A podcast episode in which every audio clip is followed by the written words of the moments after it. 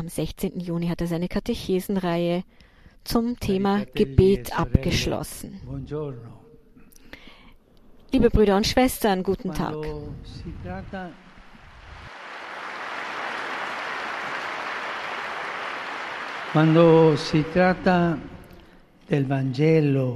E Das Evangelium und der Auftrag zur Evangelisierung begeistern Paulus.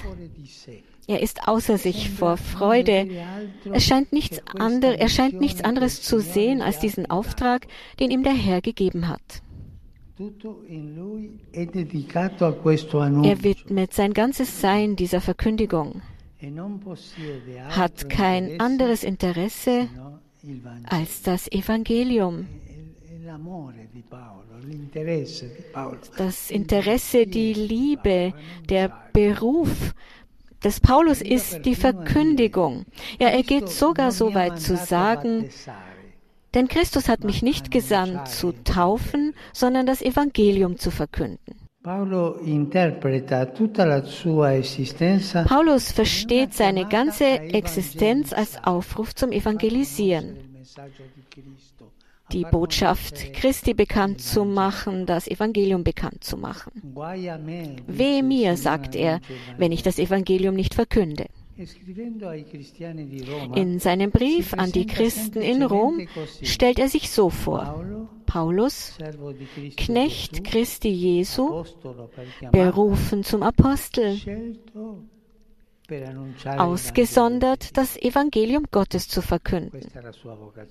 Das ist seine Berufung. Er weiß also, dass er ausgesucht, ausgesondert wurde, um allen das Evangelium zu bringen. Und er kann gar nicht anders, als sich mit ganzer Kraft dieser Mission zu widmen. Man kann also die Traurigkeit, die Enttäuschung, ja sogar die bittere Ironie des Apostels den Galatern gegenüber verstehen, die seiner Meinung nach dabei sind, einen falschen Weg einzuschlagen, einen Weg, der sie an einen Punkt führen wird, wo es kein Zurück mehr gibt. Der Angelpunkt, um den sich alles dreht, ist das Evangelium. Paulus denkt nicht an die vier Evangelien, wie es für uns selbstverständlich ist. Als er den besagten Brief abschickt, ist nämlich noch keines der vier Evangelien geschrieben worden. Für ihn ist das Evangelium das, was er predigt. Das, was man Kerigma nennt, die Verkündigung. Welche Verkündigung? Die Verkündigung von Tod und Auferstehung Jesu als Quelle des Heils. Das ist die Verkündigung des Paulus.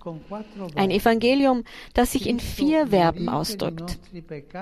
Christus ist für unsere Sünden gestorben gemäß der Schrift und ist begraben worden. Er ist am dritten Tag auferweckt worden gemäß der Schrift und erschien dem Käfers. Das ist die Verkündigung des Paulus, die allen Leben gibt. Dieses Evangelium ist die Erfüllung der Verheißungen und das Heil, das allen Menschen angeboten wird. Wer es annimmt, ist mit Gott versöhnt wird als wahres Kind Gottes angenommen und ist Erbe des ewigen Lebens. Angesichts eines so großen Geschenks, das den Galatern gemacht worden ist, kann sich der Apostel nicht erklären, wie sie daran denken können, sich einem anderen Evangelium zuzuwenden vielleicht ausgeklügelter, intellektueller, aber eben ein anderes Evangelium. Hier muss man aber auch anmerken, dass sich diese Christen noch nicht von dem von Paulus verkündeten Evangelium abgewendet haben. Der Apostel weiß, dass sie noch genug Zeit haben, von diesem falschen Schritt abzukommen. Dennoch warnt er sie eindringlich. Mit Nachdruck. Als erstes Argument führt er an, dass die Verkündigung der neuen Missionare nicht das Evangelium sein kann.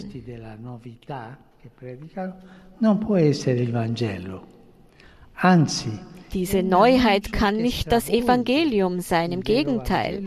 Es ist eine Verkündigung, die das wahre Evangelium verfälscht weil sie verhindert, dass sie die aus dem Glauben kommende Freiheit erlangen.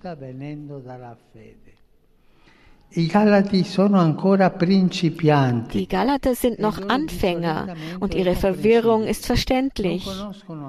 Sie kennen die Komplexität des mosaischen Gesetzes noch nicht und ihr Enthusiasmus für den Glauben an Christus führt dazu, dass sie den neuen Predigern Gehör schenken und der Illusion erliegen, ihre Botschaft sei eine Ergänzung zu der des Paulus. Und das stimmt nicht. Der Apostel aber kann in einem so wichtigen Bereich keine Kompromisse eingehen. Es gibt nur ein Evangelium und das hat er verkündet. Es kann kein anderes geben. Aber aufgepasst, Paulus sagt nicht, dass das wahre Evangelium seines ist, weil er es verkündet hat. Nein, das sagt er nicht. Das wäre anmaßend und prahlerisch. Er bekräftigt vielmehr, dass sein Evangelium, das gleiche, das die anderen Apostel anderswo verkündet haben, das einzig wahre ist, weil es das von Jesus Christus ist. So schreibt er. Ich erkläre euch, Brüder und Schwestern, das Evangelium, das ich verkündet habe, stammt nicht von Menschen. Ich habe es ja nicht von einem Menschen übernommen oder gelernt, sondern durch eine Offenbarung Jesu Christi empfangen. Wir können verstehen, warum Paulus so harte Worte verwendet. Zweimal gebraucht er den Begriff Anathema, was auf die Notwendigkeit hinweist, das von der Gemeinschaft fernzuhalten, was ihre Grundlagen bedroht. Dieses neue Evangelium bedroht die Grundlagen der Gemeinschaft. In diesem Punkt lässt der Apostel also keinen Spielraum für Verhandlungen zu. Man kann hier nicht verhandeln. Mit der Wahrheit, die Wahrheit des Evangeliums ist nicht verhandelbar. Oder entweder nimmst du das Evangelium so an, wie es ist, wie es verkündet worden ist. Äh, man kann das äh, mit, mit, das Evangelium ist nicht verhandelbar. Man muss es so annehmen, wie es ist. Man kann nicht auf Kompromisse eingehen. Der Glaube an Jesus kommt nicht aus Verhandlungen, er ist Begegnung, Heil, Erlösung und das wird nicht verschleudert. Die zu Beginn des Briefes beschriebene Situation erscheint paradox, denn alle Beteiligten scheinen von guten Gefühlen beseelt zu sein. Die Galater, die auf die neuen Missionare hören, denken, dass sie durch die Beschneidung noch mehr dem Willen Gottes entsprechen und damit auch in den Augen des Paulus noch mehr Wohlgefallen finden. Die Gegner des Paulus scheinen von der Treue zu der von den Vätern überlieferten Tradition beseelt zu sein und glauben, dass der wahre Glaube in der Befolgung des Gesetzes besteht. Angesichts dieser höchsten Treue rechtfertigen sie sogar ihre Unterstellungen und Verdächtigungen gegenüber Paulus, dessen Rechtgläubigkeit in Bezug auf die Tradition sie in Zweifel ziehen. Der Apostel selbst ist sich bewusst, dass seine Sendung göttlicher Natur ist, daher es wurde äh, ihm von Jesus selbst überliefert. Und daher kommt auch seine bedingungslose Begeisterung für die Neuheit des Evangeliums. Es ist eine radikale Neuheit, keine vorübergehende Neuheit. Es gibt kein Evangelium, das gerade in Mode ist. Das Evangelium ist immer neu. Es ist die Neuheit. Seine pastorale Sorge veranlasst ihn, streng zu sein. Denn er sieht die große Gefahr, der junge Christen ausgesetzt sind. In diesem Labyrinth guter Absichten muss man den rechten Weg finden, um die höchste Wahrheit zu erfassen, die mit der Person und der Verkündigung Jesu und seiner Offenbarung der Liebe des Vaters am besten übereinstimmt. Das ist wichtig, unterscheiden zu können wir haben es in der Geschichte oft gesehen, wir sehen es heute noch. Da gibt es Bewegungen, die das Evangelium predigen auf ihre eigene Art, manchmal mit wahren Charismen, aber manchmal auch übertrieben. Manchmal wird das Evangelium auf die Bewegung reduziert und das ist nicht das Evangelium Christi, das ist das Evangelium des Gründers, der Gründerin. Das kann am Anfang hilfreich sein, aber am Ende bringt es keine Frucht, die eine solide Wurzel haben. Deshalb war das klare und entschiedene Wort des Paulus heilsam für die Galater und ist auch heilsam für uns. Das Evangelium ist das Geschenk, das Christus uns gemacht hat. Er selbst hat es offenbart und es gibt uns Leben. Danke. Heiliger Vater, die Gläubigen deutscher Sprache bekunden Ihnen, dem Nachfolger des heiligen Petrus, durch die Teilnahme an dieser Audienz aufrichtige Verbundenheit, Dankbarkeit und Verehrung. Sie versichern Sie zugleich Ihres besonderen Gebetsgedenkens für Ihren apostolischen Dienst als Hirte der universalen Kirche. Zum Schluss dieser Audienz singen wir gemeinsam das Vaterunser in lateinischer Sprache. Danach wird der Heilige Vater allen den apostolischen Segen erteilen. Gern schließt er darin ihre Angehörigen ein, besonders die Kranken, die Kinder und die älteren Menschen. Zugleich segnet er auch die Rosenkränze und die übrigen Andachtsgegenstände, die sie dafür mitgebracht haben. Es folgt nun eine Zusammenfassung der Katechese des Heiligen Vaters in deutscher Sprache.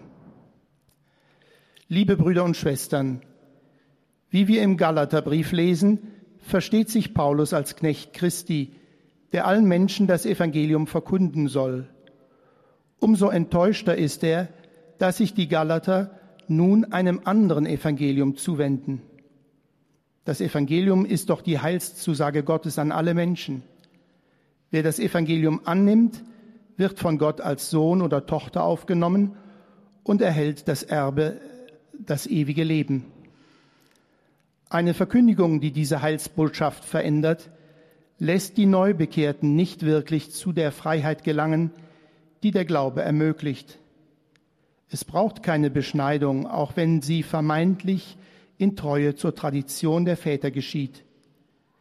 Der Glaube besteht nicht in der genauen Befolgung des mosaischen Gesetzes. Paulus bringt hier seine persönliche Glaubenserfahrung ins Spiel.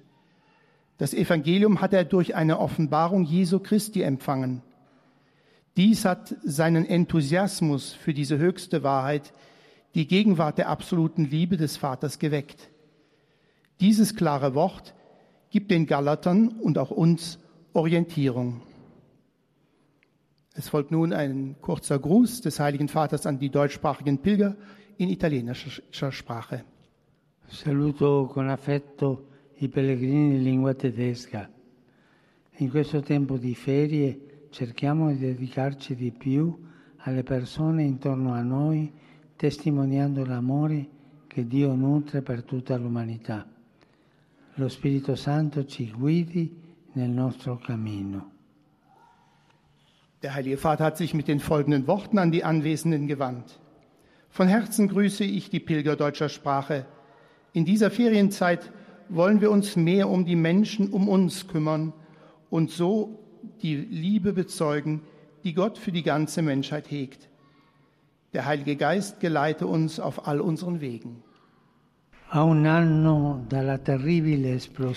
Jahr nach der schrecklichen Explosion im Hafen von Beirut, der Hauptstadt des Libanon, die Tod und Zerstörung über die Bevölkerung gebracht hat, gehen meine Gedanken zu diesem geliebten Land, vor allem zu den Opfern, ihren Familien, den vielen Verletzten und jenen, die ihr Zuhause und ihre Arbeit verloren haben. Und viele haben den Lebensmut verloren. Am Gebetstag für den Libanon am 1. Juli dieses Jahres haben wir gemeinsam mit den christlichen Religionsführern die Hoffnungen und Erwartungen des libanesischen Volkes zum Ausdruck gebracht, einem Volk, das müde und enttäuscht ist. Und wir haben von Gott das Licht der Hoffnung erfleht, um diese schwere Krise überwinden zu können. Ich appelliere heute auch an die internationale Gemeinschaft und bitte sie, dem Libanon mit konkreten Gesten zu helfen, einen Weg des Neubeginns einzuschlagen. Konkrete Gesten sind wichtig, nicht Worte. Ich hoffe, dass die von Frankreich und den Vereinten Nationen angestoßene Konferenz in diesem Sinn fruchtbar sein wird.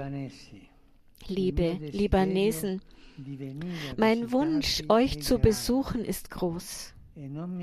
Und ich bete unermüdlich darum, dass der Libanon wieder zu einer Botschaft der Geschwisterlichkeit, einer Botschaft des Friedens für den gesamten Nahen Osten wird.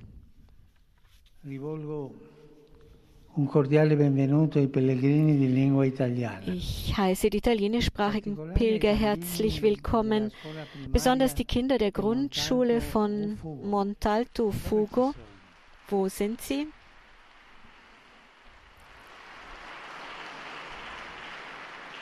Die Jugendlichen von Bovisio Maschago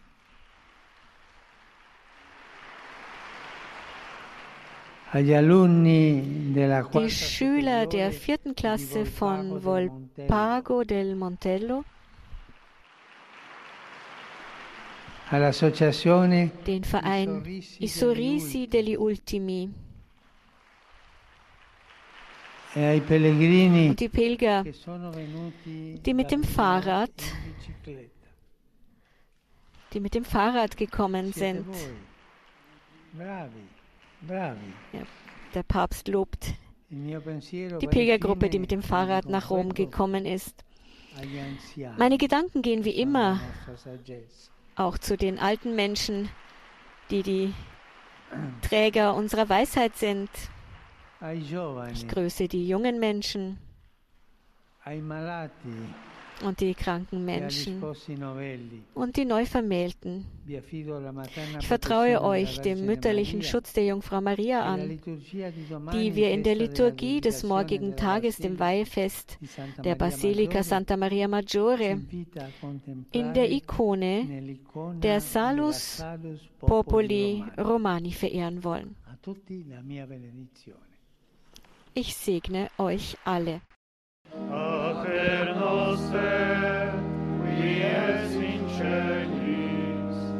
Sanctificetur nomen